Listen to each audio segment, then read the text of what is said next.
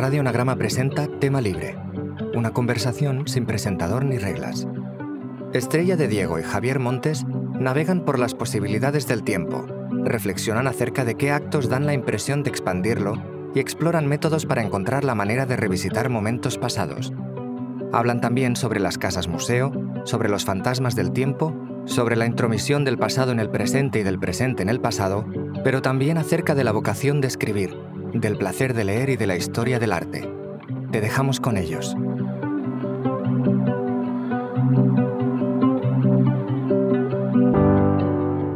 Bueno, aquí estamos en, en modo avión, en modo para que esto no suene.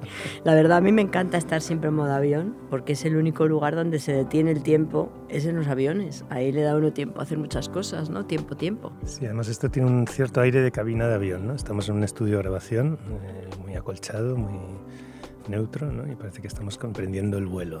Y así que nada, como dicen los pilotos, buen vuelo. ¿Cuánto tiempo de vuelo, Javier? eh? ¿Cuánto tiempo en general? tenemos muchas horas de vuelo, tenemos Estrella. Eh, yo quería bueno, saludar eh, y decir que Estrella y yo, yo soy Javier Montes, Estrella y Diego, que no necesita presentación, y eh, aparte de en fin, los intereses comunes que nos unen, nos une mucho tiempo. ¿eh? Y vamos a hablar un poco del tiempo precisamente porque tenemos mu- mucho recorrido y muchas horas de vuelo juntos. Yo he sido alumno de Estrella allá por finales de los 90 en la Facultad de Historia del Arte. En la Y además un alumno muy eh, destacado. ¿eh? Pues eh, eh, desde luego tú sí fuiste una profesora muy destacada, ¿no? Y yo creo además que en aquella época que habíamos llegado los una especie de baby boomers, que yo no, no me di cuenta que fuera una generación de baby boomers, pero éramos ciento y pico, y ciento y la madre en Siento la clase. madre. sí. Y, y, eh, cundía un poco el desánimo por, por esa masificación, ¿no? Y, y yo creo que tú traías así, ya lo he escrito y no quiero repetirme, pe- pero traías aires de entusiasmo, de, ganas de aprender, de mm, bueno, una aspiración a la excelencia, incluso a pesar de las condiciones tan duras. Y eso, cuando uno tiene 17, 18 años, que es un más burro que un arao, ese tipo de cosas las nota casi a un nivel inconsciente, ¿no? Pero es que yo creo que ese curso, esos, ese par de cursos, ¿no? Que no sé qué pasó, Mm. eh, que también yo creo que, bueno, que como todo en esta vida, eh, también muchas veces es un asunto químico. O sea, hay Mm. cursos donde hay gente destacada y evidentemente, bueno, la enseñanza siempre es un asunto, pues Mm. exactamente igual que la lectura, que la escritura. O sea, siempre hay un, un lector invisible o un lector Mm, visible mm, o mm. un alumno, en este caso, muy visible.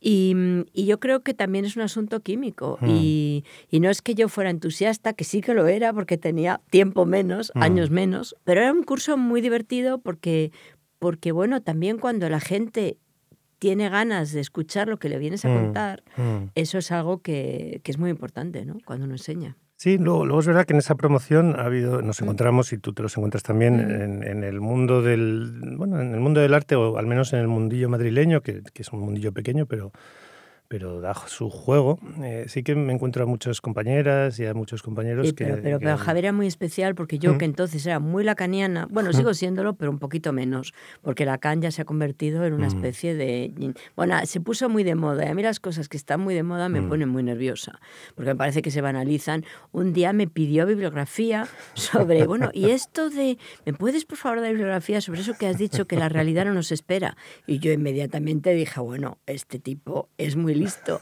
Así que así empezó este romance alumno-profesor intelectual que viene durando ya un poco sí, de tiempo. ¿no? y que se prolongará. De todas formas, fíjate, estaba yo pensando al hilo del tiempo y, y de lo que dices de la química. Luego eh, lo, lo he pensado más adelante. A lo mejor es porque fuimos la última generación, casi, porque hablamos ya de finales de los 90, principios de los 2000, mm, pre. Bueno, ya había internet, ya se mandaban mails y tal, Ujú. pero, pero era, fuimos a lo mejor la última que compartíamos con la generación anterior Mm. eh, la lectura física, es decir, el modo de estar en el mundo no digital. ¿no? Hemos, todos hemos hecho la transición y bienvenida sea en muchos casos, pero a lo mejor tuvimos una conexión especial con vosotros y yo me siento muy cercano de la generación anterior, realmente, más quizá que de la siguiente en, muchos, en muchas cosas. No quiero decir con eso que, que no, en fin, me, me, gusta mucho hablar con gente más joven y con gente mayor, pero, pero los modos de transmis, de vivir el tiempo, ya que hablamos de tiempo, y de vivir el, de estar en el mundo, creo que eh, lo digital introdujo una perturbación tan grande que a lo mejor es más difícil. ¿A ti te parece que con los más jóvenes es difícil? Sí, bueno, yo, yo cuando a veces les pregunto, digo, pero vamos a ver, por favor, no me sigáis hablando de queer sin mm, haberos leído Orlando de Virginia Woolf. Mm. O sea, esa idea de tener siempre la sensación, y soy una señora muy mayor en este sentido, pero me da igual, mm. de tener la sensación de haber descubierto el mundo que uno tiene eh, genuinamente, ilícitamente, cuando uno tiene 20 años, pues ahora se une la idea de que no se, no se han hecho lecturas mm, básicas para según qué temas, mm. pues porque no están en las redes sociales. Y las mm. redes están que arden, dicen mis alumnos. Digo, pues que vengan con la manguera. Les digo yo siempre, ¿qué más me da? Pero bueno, entonces yo creo que sí, que, efectivamente yo creo que ha habido un cambio que no solamente fueron esos 2000, fíjate, el cambio se dio en la pandemia y tiene mucho que ver con lo que a ti y a mí nos interesa, aparte de las que es la lectura, o sea, las lecturas, la escritura, el modo en, porque claro, ahí también hay un factor fundamental, ¿no? Tú, tú necesitas tiempo, para leer un libro. O sea, tú si quieres leerte ahora que, que Proust que el, capitán del tiempo está tan de moda, de moda, digamos, que que bueno, poco de moda está, fíjate, el otro día lo mm. estaba pensando para estar en el, en el aniversario, pero claro, es que si tú quieres leerte a la búsqueda, pues necesitas tiempo. O sea, entonces yo creo que, que claro, es una generación de, de alto consumo, de, rap, mm. de consumo rápido, y, y, bueno, yo no estoy del todo segura que eso sea tan bueno, eh, pero bueno, es lo que es y yo hago mi, bueno, y, pero yo hago mi labor de zapa, ¿eh? no te creas. O sea, a ver qué clásicos os leéis, porque claro, estar mm, hablando de queer el mm. queer no lo, no lo están eh, inventando ahora. O sea, queer del verbo queer es mm. como, bueno, Virginia Woolf En, en, Orlando. O sea, eso es, vamos, el epítome y estamos hablando 28, 29. Mm. Entonces yo creo que sí, que hay un asunto que tiene que ver con, con, con la lectura, con el tiempo, mm, con lo que mm. el tiempo exige. Escribir exige tiempo, leer escribe exige tiempo. Mm. Y bueno, las generaciones más jóvenes, pues, y, y, exige hilo, seguir el hilo. O sea, el tiempo necesita, esto que estamos haciendo tú y yo ahora, es un hilo. O sea, y el hilo a veces, ahora mismo, se pierde. Fíjate, yo creo que se ha perdido, yo estoy en un, siempre digo, me, voy, me voy de la facul, voy a hacer otras cosas y tal, ¿no? Pero luego pienso que estoy en primera línea de playa realmente, o sea, que ahí me estoy enterando de qué está pasando, porque me lo cuentan mis alumnos en clase todo el tiempo. Y, y yo creo que hay una historia ahí que es interesante también para las lecturas, y es que no solamente es ese consumo rápido, que es muy importante sin lugar a dudas, ¿no? sino también Em, que lo que no estás en las redes no existe. Mm, mm. Y eso yo creo que también es un problema. Porque mm. dice, es que hemos buscado en internet y esta, esta imagen no estaba. Digo, ay, amigos, es que cosas que no están en internet. Buen asunto. Hay que quebrarse la cabeza. Y yo creo que eso, bueno, es interesante porque evidentemente afecta, eh, afecta a la lectura, afecta a la escritura, afecta a cómo es, a cómo cambia la escritura, según en qué momento. Yo creo que sí, que tiene que ver. Si Proust no hubiera tenido mucho tiempo, de verdad que no hubiera podido hacer esa novela que es sobre el tiempo, y en el tiempo, y, durante el tiempo, ¿no? Sí, fíjate que acaba de salir una traducción nueva de, En Busca del Tiempo Perdido, en Alba. Eh, porque los que lo hemos leído eh, bueno, yo creo que la, la, prustofilia la compartimos como con tanta gente por otro lado, ¿no? Pero pero yo, Proust es casi, casi una especie de medidor de tiempo personal, porque uno lo va leyendo, o sea, es casi como estas cosas que en las puertas antiguamente te ponías tu estatura a los 10 años, a los 15, a los 20, porque eh, e, es un libro jalón al que vuelves y cada vez que vuelves te da la medida del tiempo que ha pasado tuyo también, es casi un libro metro, ¿no? Metro de tal. Y, las primeras veces que uno lo lee, yo por ejemplo lo leí en la traducción semi de Salinas de Consuelo Vergés, que era regulera. bueno, yo creo que era un, era un, buen texto y una mala traducción. Sí, o sea, sí, o sea, era una buena mala traducción. Sí, o sea, tenía una sensibilidad, es verdad, porque si no, no nos habría enganchado a tantos. ¿no? Pero luego, por ejemplo, uno vuelve una segunda vez y el libro ha cambiado. Mm. Todo lo que recordabas no está, todo lo que no recordabas aparece. Luego vuelve a, subsumirse, vuelves a él cinco años después. Y claro, yo me pregunto si, si, si, ese tipo de lectura, de primera lectura, de segunda lectura, de regreso y demás, si será posible eh, bueno, para tus alumnos muy jovencitos de ahora, porque realmente es, es, que eran, yo me acuerdo, eh, en fin, sí, de perder la noción del tiempo, de recuperarlo. Eso, eso que cuenta Proust, precisamente al hablar de la lectura, bueno, a mí yo es que soy muy prustiana, casi más de los textos cortos, fíjate que te digo. sobre la lectura. Sobre la lectura, mm. pues claro que dice, y es verdad, que de los libros que más nos mm. gustaron nos acordamos de dónde estábamos, cuando los leíamos, más que de lo que el libro contaba, ¿no? y es verdad, o sea, es, que no hay nada más certera que esa frase que, que es verdad. o sea, que, que, yo creo que en algún momento en alguna clase mandaba yo leer sobre la lectura como loca, porque claro, son, es que son textos joya. Además, yo creo que eso nos pasa a los lectores, que cuando ves un libro que te gusta o lees un libro que te gusta, quieres compartirlo, o sea, quieres que... Y yo al principio, y eso lo he aprendido de Ángel González, cuando la gente decía, no, o sea, y Pecuché, no, yo me, Digo, pues ya no me enfadaba. Y ahora me enfado aún menos. Digo, qué suerte tenéis de no haber leído a un Orlando. O sea, ahora tenéis como esa primera, ese primer contacto con un mm. libro, pues Proust, Virginia Woolf, lo que cada uno le guste.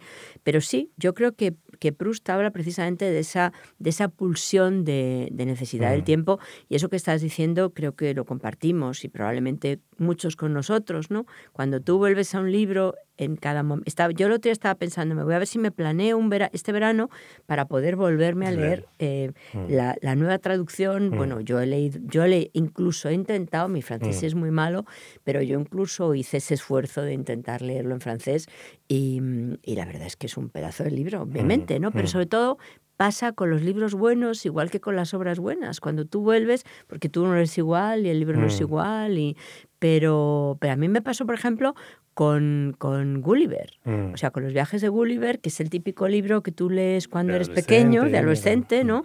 Y, y, luego lo lees de mayor y dices, ah, pues eso no lo he hecho ah, bueno, es madre mía, o sea, claro, es que es un libro que es totalmente, como diríamos ahora, de colonial. O sea, es que es un libro que he visto desde el, desde, pero vamos, antes de que se inventara lo de colonial mm. o lo poscolonial, tú leías el libro y te dabas cuenta que, efectivamente había. mucho más de lo que tú de pequeña mm, estabas mm. leyendo, ¿no? Sí, sí, es verdad que luego yo creo que ti te ha pasado como a mí, que hemos... Eh, eh, está muy bien a veces leer fuera de, lo que se supone que es el tiempo, ¿no? O sea, yo me, metí, yo era muy repelente de niño y, supongo que todos también. todos los que nos dedicamos a esto hemos sido unos, repelentes niños vicentes en algún momento, porque yo te, diré que... Pero eh, eso hace que leas muchas veces entendiendo que no entiendes y eso te da Quiero decir, si, a mí me pasó al menos, y supongo que a todos los que estamos eh, heridos ya para siempre por la lectura y, demás, ¿no? leer sabiendo que, que, no estás entendiendo te da unas ganas de entender tremendas, con lo cual, digamos, cada libro no entendido a esa edad, porque yo recuerdo, volviendo a Proust, mira si sería repelente, que lo intenté mm, y me repelió de lo pequeño que era, debía tener 12 años, no sé, 13, en fin, horrible. Pero, pero me quedó el punto de honor de decir, o sea, aquí hay algo que no entiendo, ergo, antes o después volveré para entenderlo. ¿no? Y, ahora que todo se, que se defiende que todo se entienda y demás, yo creo que hay que defender el malentendido. Bueno, tú lo haces, tu, discurso en la academia era sobre el malentendido. No sabía yo cuánto malentendido haber. sobre esto. no, no, veía el malentendido que se, nos, que se nos avecinaba. y tanto. Pero bueno, no, esa idea de que a, veces es, es, bueno no entender. No, es totalmente bueno. O sea, sin, sin el malentendido y el secreto no podría existir alguien como Chekhov, por ejemplo.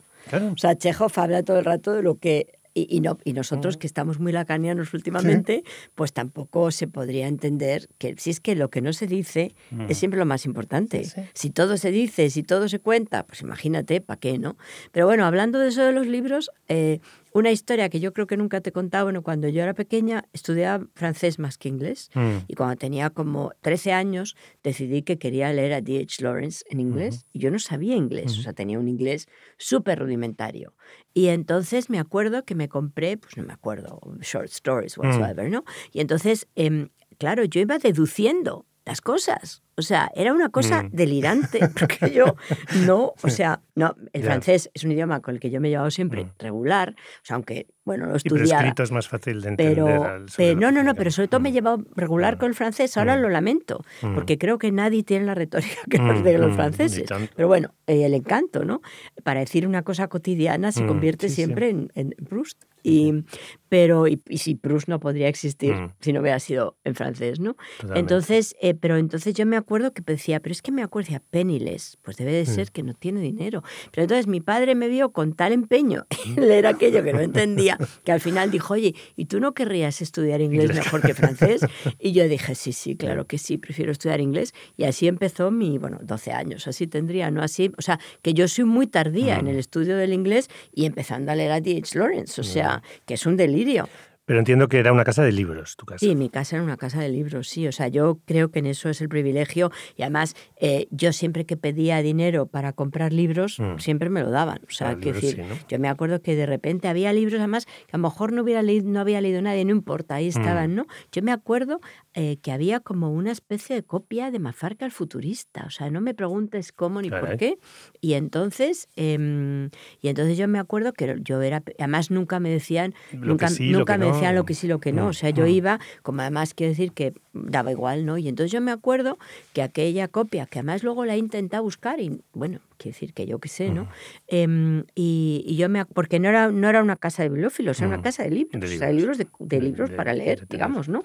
Aunque luego pues había cosas como Farca Mm. el futurista que seguramente ahora lo podría vender en el mercado de segunda mano por dinero, pero bueno, no sé dónde estará, la verdad. Y, y entonces yo me acuerdo, claro, yo lo leí cuando era pequeña y, y aquello era una novela de ciencia Claro. ficción, Sí, obviamente, ¿no?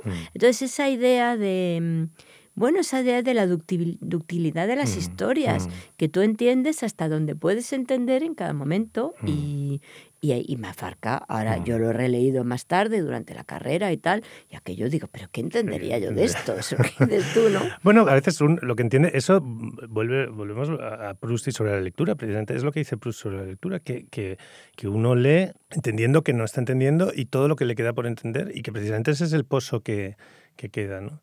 Y viceversa, que hay libros, eh, Proust habla de, de Georges Sand y de eh, François Le Champy, ¿no? Un libro que lees Mm. muy de niño y, y que probablemente, eh, viene a decir luego, probablemente haría mejor en no leerlo después, pero esa impresión de ese, ese placer lector, en fin, no me quiero yo poner a la cursi y tal, pero, pero realmente quien lo probó lo sabe, ¿no? Quien con 12, 10, 12 años, es- esos momentos de... O sea, yo creo que uno se pasa luego la vida repitiendo ese puro placer. O sea, yo, yo fíjate, estudié historia del arte, entre otras cosas, para, y me alegro de haberlo hecho, ¿eh? mucho. Y, entre otras cosas porque nos conocimos así y a, y a tantos otros profesores, Ángel González que has recordado ahora y tantos otros muy añorados. Pero era para dejar la lectura y la escritura en el terreno del puro placer, que nunca se convirtiera en materia de deberes, que nunca fuera eh, asignatura mm, obligatoria, que fuera siempre optativa. ¿no? Y en ese sentido, esa triquiñuela funcionó. Yo no sé si te pasó un poco lo mismo. Bueno, sí, yo cuando volví de Inglaterra, así un poco precipitadamente por los acontecimientos históricos que no quería perderme, porque estaba estudiando en Oxford. Y- pero que era la- justo la, la- la Sí, sí, la muerte de Mm. Franco. Entonces yo me acuerdo que, bueno, en mi casa, en mi madre, bueno, pues yo estaba estudiando ahí otra cosa, en fin, no es igual, Mm. son asuntos biográficos, pero Claro, que no bueno. tienen nada que ver con la historia del Mm. arte. Y, y entonces, pues mi madre pensó que, en fin, que me pondría a estudiar filología inglesa, dado que había decidido que, dejaba, que cambiaba totalmente y me iba a poner nada de derecho, ni economía, ni lo que estaba haciendo, sino que me iba a poner como a algo más creativo, digamos. Porque ¿no? tú eras de ciencias, Yo era de ciencias, sí. Mm. Es que yo tengo una vida muy azarosa Ya, ya, ya. en cuanto a mí. No, nunca he teni- mira, lo bueno que, que es que nunca, nunca en la vida he tenido, he tenido vocación. Mm. Yo soy una mujer sin vocación. Y eso yo creo que juega al favor de uno. Mi Bueno, es que eso, eso es una vocación ¿sabes? en sí mismo. ¿eh? o sea, bueno, yo, yo he sido, yo he tenido muchas vidas, he sido pianista, eh, iba a, a- el, el primer año de historia del arte, iba de oyente a arquitectura, Mm, o sea, que decir, mm. yo soy una mujer, pues eso, como, pues sin, sin vocación, básicamente, Mm. ¿no? Y entonces cuando, cuando fui, no estudié precisamente filología, porque también yo dije, no quiero leer profesionalmente, ¿no? Claro. O sea, prefiero ver profesionalmente que esto me Mm. importa menos, digamos, sí, sí, ¿no? claro, es curioso. Entonces, em, pero sí, yo, yo eso lo entiendo. Mm. Pero bueno, yo creo que el- a lo mejor la gente que es muy compulsiva lectora eh, no puede, esa es su vocación, no lo sé. Claro, No, yo creo que hay una vocación en, eh, y, eso en, España, que es un país tan psicorrígido, como dicen ahora los que necesita que las personas eh, tengan una especialidad muy concreta y esté muy tal. Yo creo que esa vocación de, negarse a la vocación, yo eso siempre me acuerdo y me hace mucho pensar en ti cuando pienso en esa y en muchas otras personas que, me gustan y que admiro, ¿no? Pero la distinción famosa de Isaiah Berlin entre, entre los autores erizo y los autores zorro, ¿no? el, el erizo se pliega como una bola, solo sabe una cosa, pero la sabe muy bien, y el zorro pues, es incapaz de, no husmear y de saber, intentar saber todas las posibles. Yo creo que ahí hay una pulsión, bueno, volvemos un poco a lo de no entender cuando uno lee, hay una pulsión de abarcarlo y no, bueno, en fin, también tiene lo, suyo esta, esta cosa de negarse a encasillarse, ¿no? Pero yo creo que eso de, de, ser muy desconfiado de uno mismo cuando dice, no, yo soy yo cuando digo soy escritor, inmediatamente digo, qué tontería. O, soy historiador de arte, uff, todos, y me, imagino que a ti te pasa un poco, que si te soy escritora, pues te, te queda corto.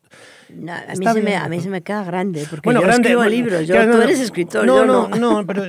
pero bueno, yo sí te entiendo, Javier, Quiero decir que, que, sí, eh, que a veces eh, cualquier manera de encasillarte, de decir de tu vocación es tal, se te queda un poco corta. ¿no? Sobre todo porque pero también en ese sentido yo creo que tú y yo nos llevamos bien porque vemos efectivamente en un país mm. como muy bueno, el mundo académico anglosajón mm. también es muy así, ¿no? Pero hay otro mundo anglosajón, que tú y yo somos así como muy anglosajones de vocación, a lo mejor es que somos anglosajones de vocación, a lo mejor esa es nuestra vocación, ser anglosajones, ¿no? Em, pero dejando las bromas aparte. Pero yo creo que la cuestión, a lo mejor, Javier, es que, eh, bueno, si uno se queda en un sitio, es que además eso no se puede evitar. o sea, es que no es una, es que no, es que yo no tengo vocación y no, igual que hay gente que mm. desde los siete años quiere ser dentista, mm. como un niño que yo conozco y, y, es un dentista estupendo, mm. pues, em, pues es que yo creo, yo qué sé, ¿no? Esa cosa de, de rumble y de, y de wondering, y que yo creo que es una tradición probablemente eh, no la académica mm. anglosajona, que es una tradición también muy, muy, muy, muy cerrada y muy, muy clara, pero una actitud mental, que probablemente pues es una actitud que tiene que ver con una cultura que a lo mejor no es tanto nuestra cultura, ¿no? Bueno, y con una historia muy áspera, la nuestra, y con a lo mejor menos ocasiones de serlo. Claro, tú piensas que en España desde el siglo XVI se prohíbe traducir libros y estudiar en extranjeros, una serie de cosas que no, pero fíjate, eso se notaba en las clases, volviendo de nuevo, y volviendo a la historia del arte, que ahora se ha quedado en el tintero que explicaras eh, cómo, o sea, cómo fue tu entrada por la historia del arte.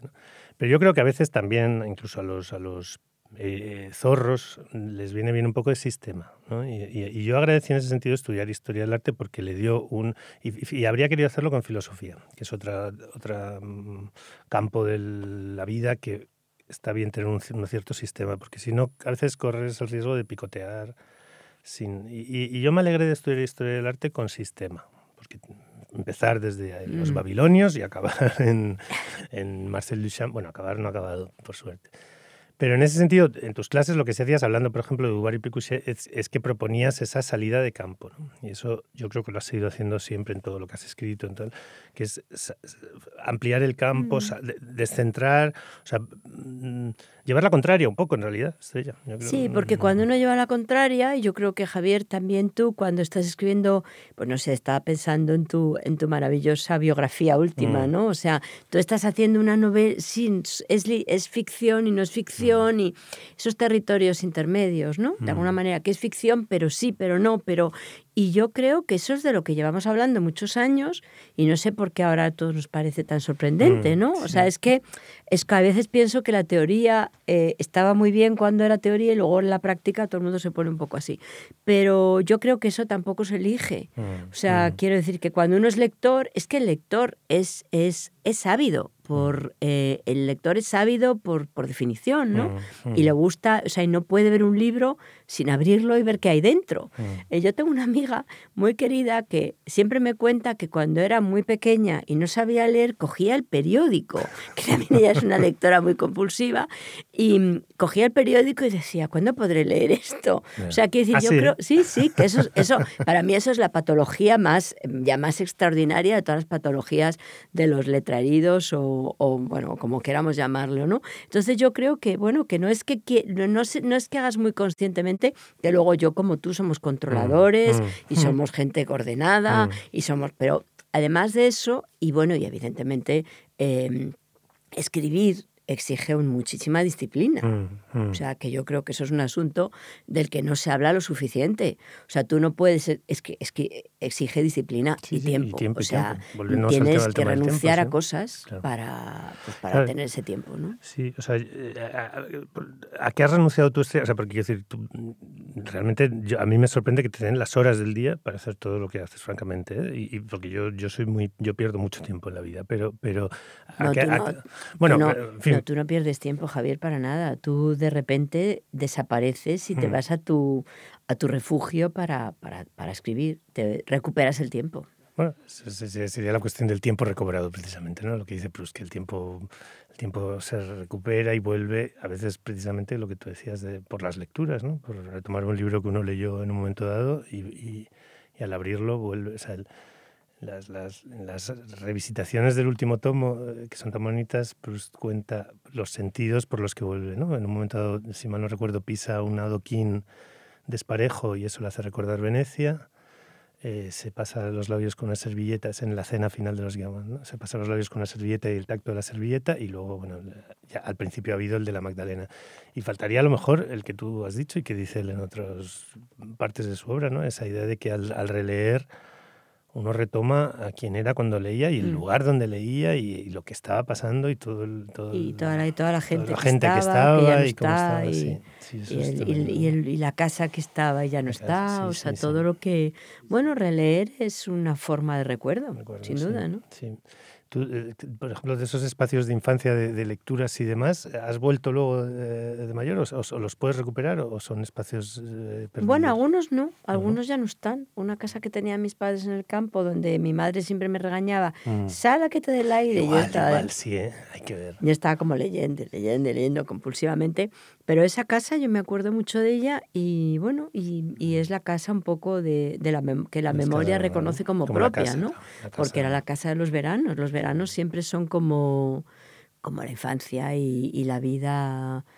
Sí, sí, la más libre, ¿no? No sé, la vida sí, más aquellos veranos, que eran como veranos mm, largos, ¿no? Mm, mm. En los que una niña insomne como era yo, pues es que yo creo que realmente em, tú antes decías de cómo cunde el tiempo y no cunde y tal, y bueno, la cuestión es que yo soy una persona que duerme poco. Mm. Y eso que ha ah, pues jugado, eh, que, eso, eh, que, eso, que, eso, es un dato importante, ¿no? Y, y, eso que cuando era pequeña era una tortura, porque mm. digo siempre que yo empecé a ser, empecé a, a, ser feliz cuando tuve control sobre la luz de mi mesilla de noche. Mm. Porque entonces ya podía quedarme, cuando ya no, si no, fingía miedos, o sea, hacía todo tipo de cosas porque me aburría. Para poder leer. No, no, me, aburría, necesitaba un poco, pero claro, la luz para leer, obviamente, ¿no? entonces, bueno, pues, pues entonces y durante mucho tiempo, ahora ya me cuesta más eh, leer en la cama, fíjate, porque, pero bueno, ahora ya me puedo quedar ¿Ah, levantada así que ahora leer, no pasa nada. Pero yo durante, yo era de esas que de esas lectoras de la cama que se quedan horas y horas y horas leyendo cuando era adolescente o niña, ¿no? Bueno, y esto de nuevo es prustiano, ¿no? El long time je me, je me suis couché de bonheur, ¿no? o sea, así empieza Proust. Con... Tú sabes que yo fui a la casa de Proust en, ¿Ah, en, en, el, en Combré, lo que, Ilier, que ahora se llama Combré. Y, tuve una impresión, fíjate, como, mm, como la que tiene uno cuando vuelve de mayor a sitios donde ha ido de niño. Yo nunca había ido, por supuesto. Es muy pequeñito todo. Es todo pequeñito, pequeñito. Está todo, ¿eh? está la linterna mágica, está el cuartito eh, de arriba, está... Pero es una casita, uno en el, en el libro uno tiene la impresión de grandes espacios. De... Sí, yo me los imagino pues siempre enormes, pues ¿no? No sé si de recomendarte que vayas o no, porque todo es pequeñito, pequeñito. Bueno, yo, yo además, a mí me encantan las casas de... Uy, la casa museo, Las casas museos es un temazo. O sea, eso es un temazo total, ¿no? Pero vamos, me da igual que sean escritores mm. o que sea la casa de Churchill que la casa de Churchill, me, bueno, ya sabes que yo tengo, ese, tengo esas veleidades eh, anglófilas, em, un poco... Es una aliada, claramente, eh, serías de los aliados. Sí, pero, pero, pero bueno, la casa de Churchill, que además como los ingleses eso con perdón, Mm. lo hacen Hombre, también, o sea, Londres. quiere decir, lo conservan y, y Mm. bueno, hay hasta muffins. Mm. O sea, Sí. Qué loco. como pa- preparado como para merienda, así ¿dónde, como si... pero ¿dónde está? Pues En- está en- como en la campiña, o sea, está una casa como en la campiña. Ah, dices fuera de Londres, ¿no? Vale, Sí, sí, vale, no, vale. no, fuera de que están las Londres, sí, sí. cabinet, en Londres no, no, están las cabinet rooms. es, una, es la casa... La- la mano además- de ellos, Sí, porque además Churchill pintaba, Ya. Tenía unos, unos dibujitos y tal, sí. Eso es, es curioso, tienes razón, que en, en España no hay esa tradición. No, no. Y, y Somos muy- Londres. sí, ¿por somos qué malos. tú? Pues Es yo no lo sé, es que somos como... Nos las cargamos. Somos muy áspero, muy ásperos con nuestra historia. Yo creo que, pero para las casas concretamente, yo creo que es la tradición tan española de la, la reforma integral que nos gusta. o sea, que la gente ¿no? picar enseguida, es- alicatar hasta el techo, esto se lo dejo yo a usted. O sea, a- n- nos gusta levantar los suelos, las paredes, o sea, cada cierto tiempo. No, no sé si te fijas, Madrid es una ciudad también en la que no resisten los interiores, los bares, los cafés, todo vuela. Sí, sí, O sea, sí, eh, quizás no sea tenemos, eso, eh, pero que tenemos poco apego, Poco apego, sí, a, esa, a, a la historia, la historia. Al tiempo. y a los fantasmas del tiempo. Y claro, las casas museo, eh, lo- lo- lo- a mí me gusta mucho ir a Londres porque está lleno de ellas. Mm. Bueno, Porque- ¿sabes dónde, sabes que está donde son también los capitanes de las casas museos? Los rusos. Ah, sí. Ah, yo es que no he estado Sí, nunca en sí, Rusia. sí. Los rusos son los capitanes de las Sí, casas ¿eh? museos. Hay una Ah, que a mí me, hay dos que a mí me apasionan. Eh, y que he conocido al cabo del tiempo, una más y otra menos, porque tampoco es que vaya yo a San. Petersburgo cada lunes y cada martes, aunque sí he ido bastantes veces porque es una ciudad que me intriga. No sé Mm. si me gusta, pero me intriga. Entonces, una es eh, la Casa de la Fontanka, de Akhmatova, Ah, que la más eh, como, como visité Rusia cuando, eh, cuando todavía Rusia no era turística, Mm. pero estaba abierta la Casa de la Fontanka, que yo había leído tanto, Mm. las historias de Isaiah Berlin, Mm. cómo Isaiah Berlin iba entre los amigos de Moscú y de San Petersburgo en Mm. el exilio interior y Mm. no sé qué. Bueno, todas, todas mis referencias y Mm. las tuyas Mm. están siendo británicas, salvo Proust, que es muy Sí, británico, sí. finalmente, ¿no? Es un francés muy británico. Entonces, pero, y, y, la, y entonces la casa de Akhmatova estaba abierta como casa de Akhmatova, pero estaba vacía completamente. Mm. O sea, había como un desk y poco más.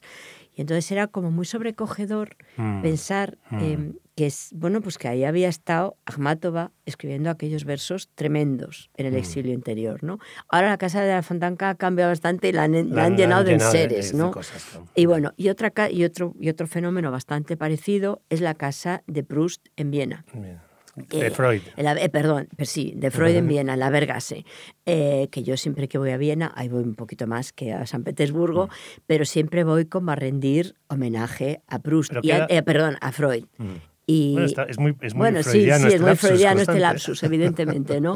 Eh, pero bueno, siempre voy así como a visitar al doctor Freud en Viena Mm. tal. Y, a- y al principio era una casa donde había un diván que yo digo, bueno, como el que se llevó hasta la Claro. última figurita dejó atrás el diván, pero bueno, a lo mejor, no sé, a lo mejor el Ah. diván se quedó.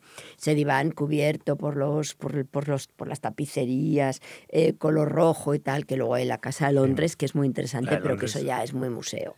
Pero la de Viena tenía como la cosa eh, de haber salido rápido. De ahí que Mm. tampoco salió rápido porque se quedó, como le cuenta Sí, sí, bien a. Bernays, es su cuñada, hasta que se llevaron la última última cosa, cosa. ayudado, por cierto, por un alumno suyo que era un nazi. O sea, Ah, bueno, que era no un nazi, un, bueno, un colaboracionista, digamos, ¿no? Eh, y sacó hasta lo último y Mm. tal. La historia de Freud es apasionante. Pero esa casa museo tenía, tenía el encanto extraordinario de haber salido con prisa, Ya. aunque no fuera así, Ya. pero tenía ese lo- encanto que para el ponías- visitante, ¿no? claro. Las historias que uno se inventa en las Claro. casas museo. Y lo que pasa que, bueno, ahora con el boom de los museos, del turismo, hace ya unos años, pues la casa museo de Freud la han, también la han Viena. customizado, eh, Viena, perdón, en Viena.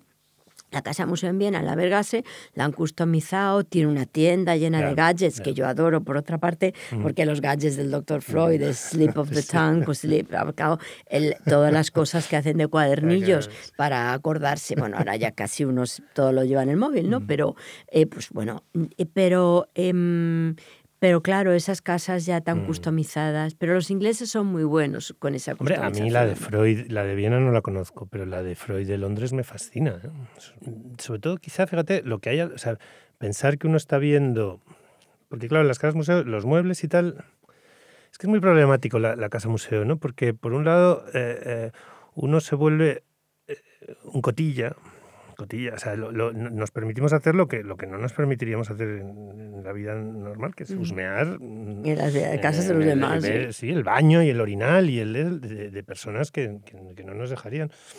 Pero eh, a, la vez uno se vuelve un poco... O sea, hay un fantasma en la casa siempre y luego, y luego a la vez uno se vuelve fantasma. O sea, no sabes muy bien si eres tú el intruso o, si estás. o, si, son, ellos en nuestra vida. Pasado, Exactamente. ¿Quién está? Hay un, hay un momento muy interesante de, de, de, sí, de, intromisión del pasado en el presente y del presente en el pasado. ¿no? Y a mí yo creo que ese es un tema.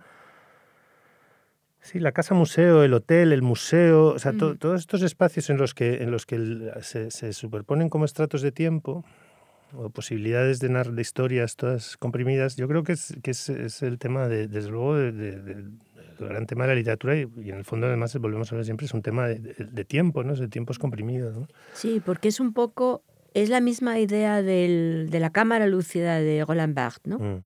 Eh, la idea de esos ojos que vieron al emperador. Exactamente. Entonces, bueno, Javier, qué pedantes son. No, bueno, chica, pues oye.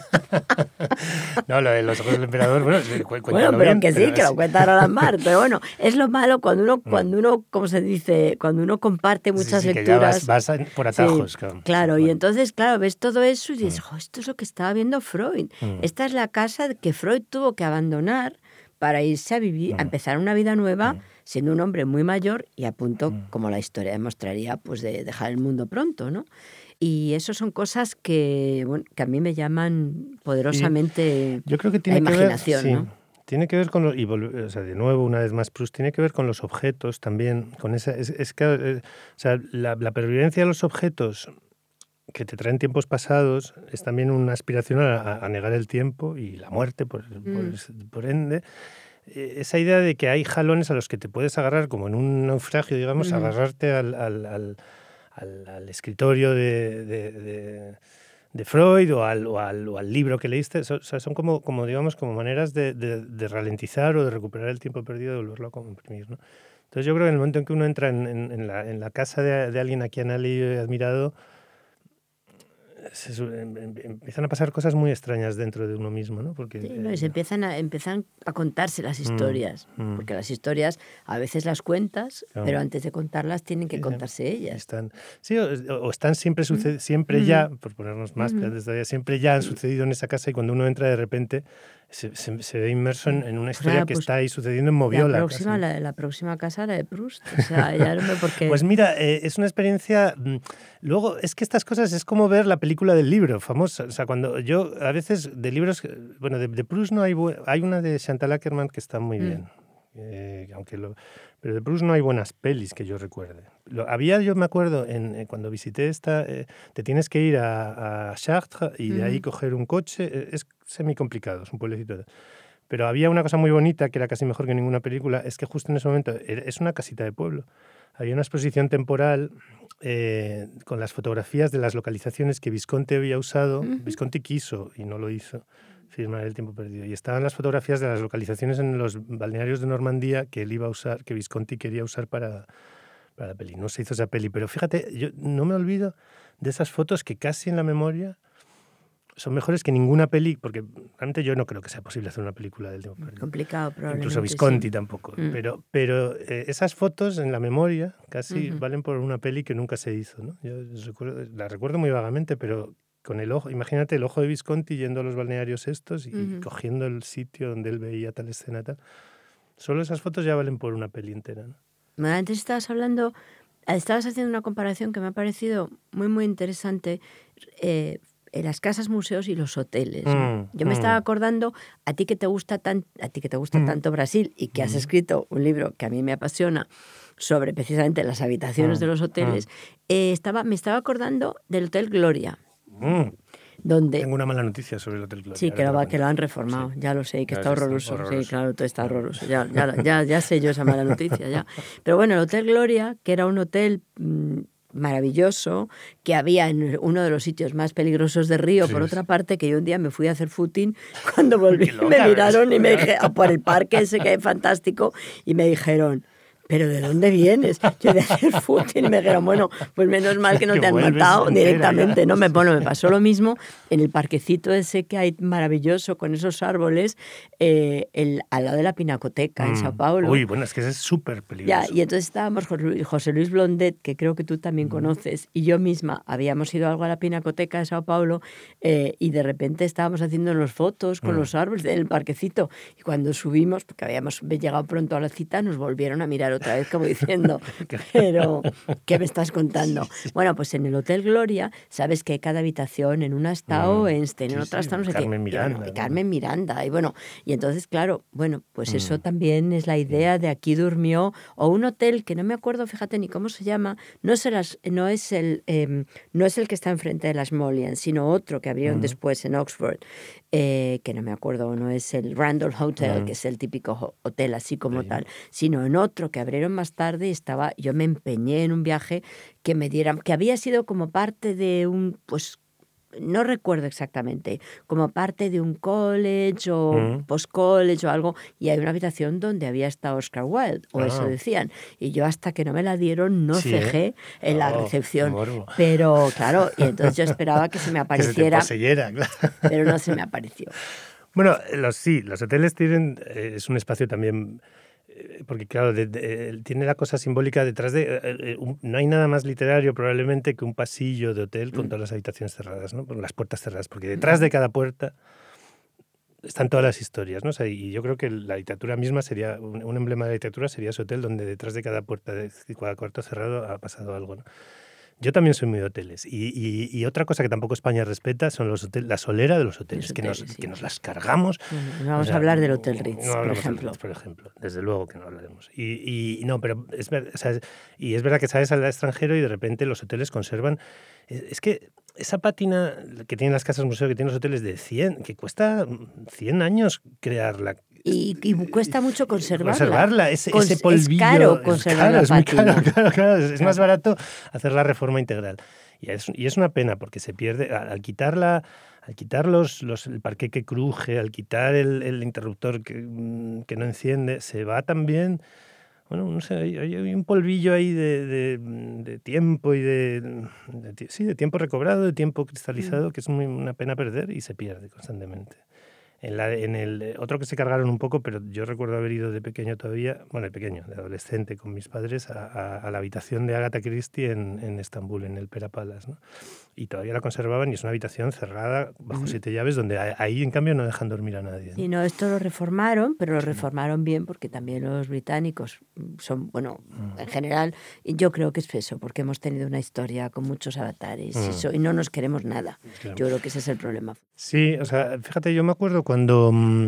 Escribiendo el libro este sobre los, los exiliados en Río, eh, di, y, tú incluso igual la has conocido en persona porque era mm, amiga de Maruja Mayo, que tú eras su gran amiga, pero eh, Rosa Sacel tiene un, un libro que se llama la confesión, donde lo que viene a decir, y es muy interesante la tesis, es que si en España o en la literatura en español o la literatura española en España abundan tampoco las confesiones, los diarios, las correspondencias, las memorias, los, libros, mm, digamos, que, donde el autor se expone más, ella viene a decir que está muy bien visto, es que es por vergüenza de lo cutre, de lo horrible, de lo, de lo mm, eh, mezquina que era la realidad que, rodeaba a, esos. O sea, que, de alguna manera, probablemente si eres Montaigne, estás viviendo en un chateau divino, eh, o no sé, em, Samuel Pipes, si estás en Londres, en un momento en que Londres es una ciudad tan fascinante y tal, quizá te cuesta menos eh, abrirte más sobre tu, sobre tu, tu, día a día, ¿no? El día a día de, en fin, de Cervantes, de López, debía ser... No debía animar mucho a contarlo, la verdad, ¿no? Puede que sí, pero también es porque es esa idea descarnada de la mm. realidad mm. que probablemente, fíjate, según estabas hablando, estaba pensando que tiene que ver con el propio idioma. O mm. sea, el castellano es un idioma muy descarnado, muy straight to the point, muy, ¿sabes? Y a lo mejor en la escritura aparte que es verdad que puedes contar Se durante el franquismo, menos, ¿no? Mm. Pero se presta menos porque si tú la- estaba es pensándolo cuando tú decías que la casa de Proust no era la que yo me, también me imaginaba cuando Mm. estaba leyéndolo, aparte que la gente antes era muy bajita, las camas sí, son sí, muy pequeñas, sí. muy- las camas son siempre muy cuartitos. pequeñas. Eso en Inglaterra se nota mucho, las casas mucho, inglesas. sí, son del- todo como muy pequeños. Pero, pero tal vez es porque, mm, claro, el idioma, Mm. cada idioma es una estructura de pensamiento, vivir, obviamente. sí. Y entonces a lo mejor el castellano o el español, como Se queramos, se presta menos Posible, a- que sea más al circunloquio, ¿no? Sí, sí. Eh, Sí, a la, y al, sí, a la recuperación del tiempo. Del digamos, tiempo a la, y al- y a la ¿no? Es, descripción, o es menos sea, expansivo que, que a lo mejor eh, que, no que- lo sé o sea posible, yo creo que el, el- interesante. el inglés es un idioma muy sintético Mm. es el muy sintético pero también es muy dúctil porque puedes inventarte Mm. continuamente palabras expresiones Mm. etcétera y el francés es evidentemente el idioma de la, retórica y de la duración. o sea, sí, sí, como tú, sí. como tú cuando tú estás hablando de repente de Mm. Proust, pues es que au, la, la retórica, la Mm. prosa, te lleva a describir una casa Mm. que a lo mejor no es, Mm. sino que es la que te inventas. No lo sé, o sea, se me ocurre. Sí, bueno, No lo sé. habría que, lo Habría que pensarlo. O sea, es que estaba pensando, sí. porque me he quedado con, el, con, la, con la idea de esa casa que era muy Sí, pequeña, que era muy mucho menos grandilocuente de lo que uno la imagina. Claro, la- o sea, que, realmente, y eso es lo, lo- lo- lo único bueno que puedo decir de ir a la casa de Proust, o sea, lo único bueno no, es por un lado te decepciona, francamente, como probablemente todo lo que uno tiene expectativas decepciona, ¿no? O sea, eh, es, es mejor no tener expectativas porque la expectativa siempre, la realidad por definición es decepcionante, ¿no? Respecto a... Pero lo único bueno que tiene es que luego entiendes muy bien la relación que y es, y es un libro que además trata justo de eso, de la relación entre la escritura, cómo por la escritura y la lectura recuperas la, Ujú. la, la- la vida vivida. ¿no? Eh, eh, es la relación tan, tan... Es muy ilustrativo ver eh, cómo el- lo que uno ha leído, se correspo- eh, cuál es el modelo de la realidad. O sea, cómo Proust trabaja sobre ese modelo, que es una casita y un pueblecito y tal, y lo convierte en un universo en el que todos entramos, salimos, nos reconocemos, lo, lo refieres a tu propia experiencia, sales y demás.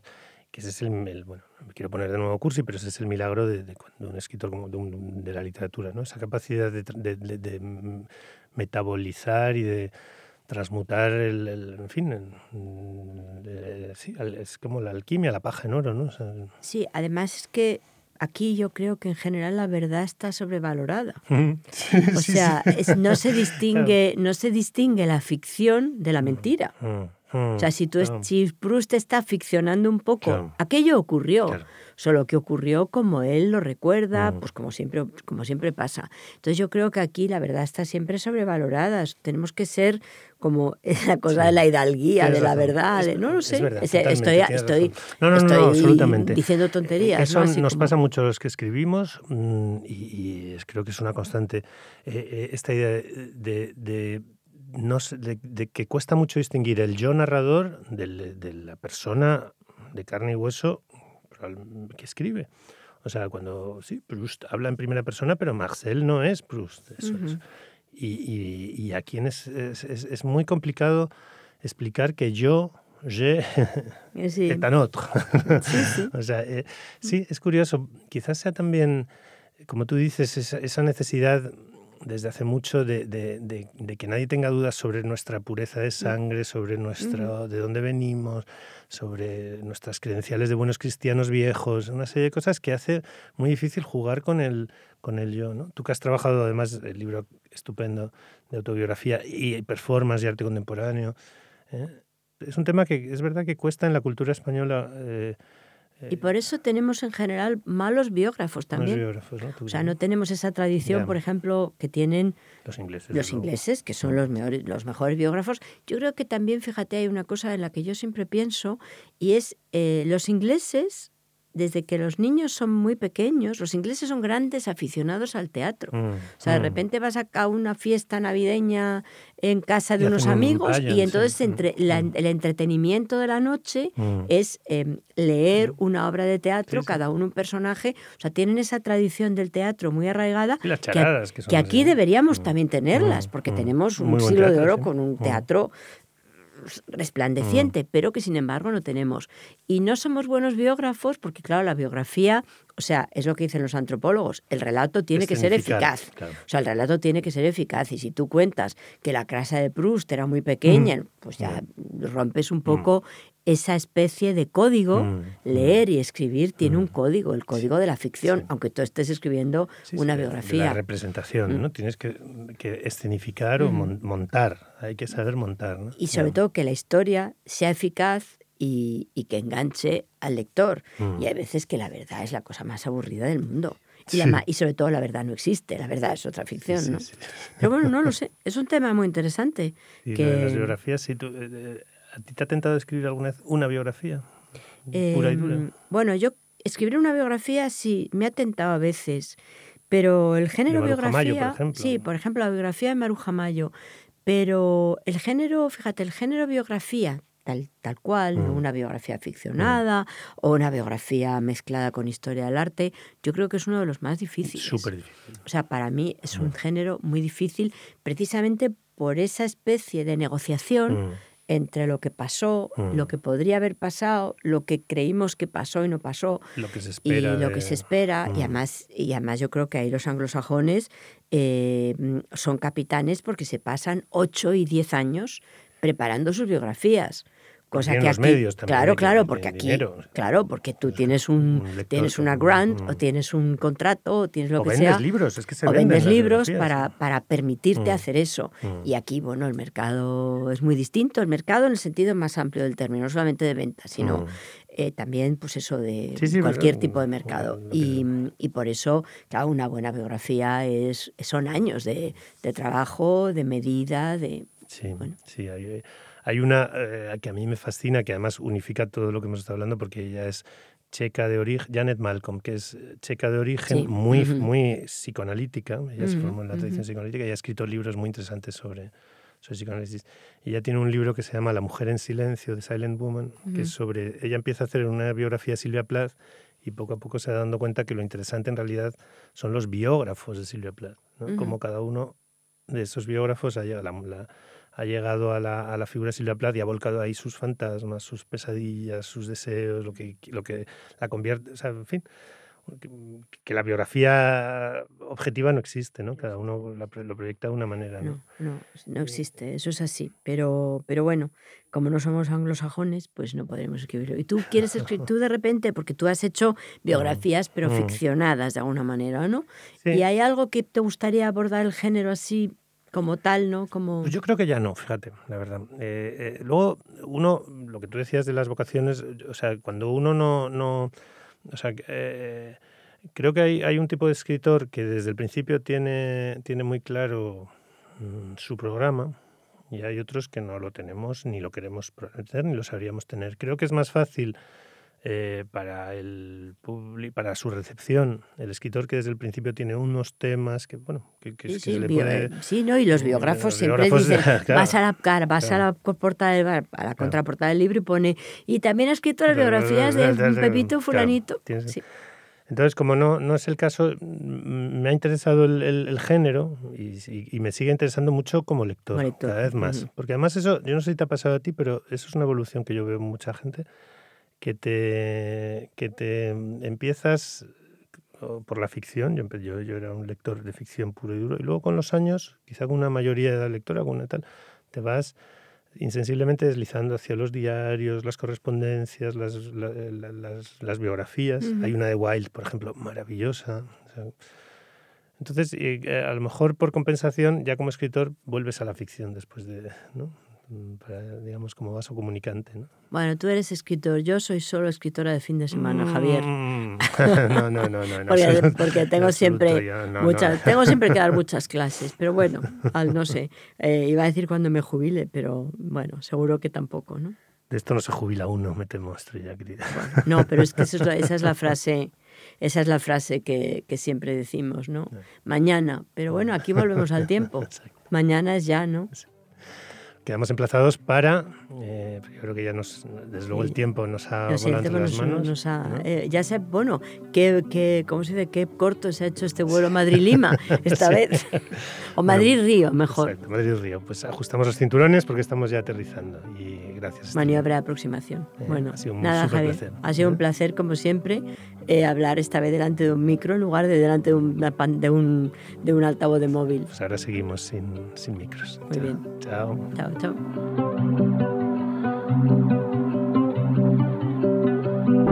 Gracias por escucharnos. Tema Libre es un programa producido por Editorial Anagrama. Esperamos que hayas disfrutado y hasta la próxima.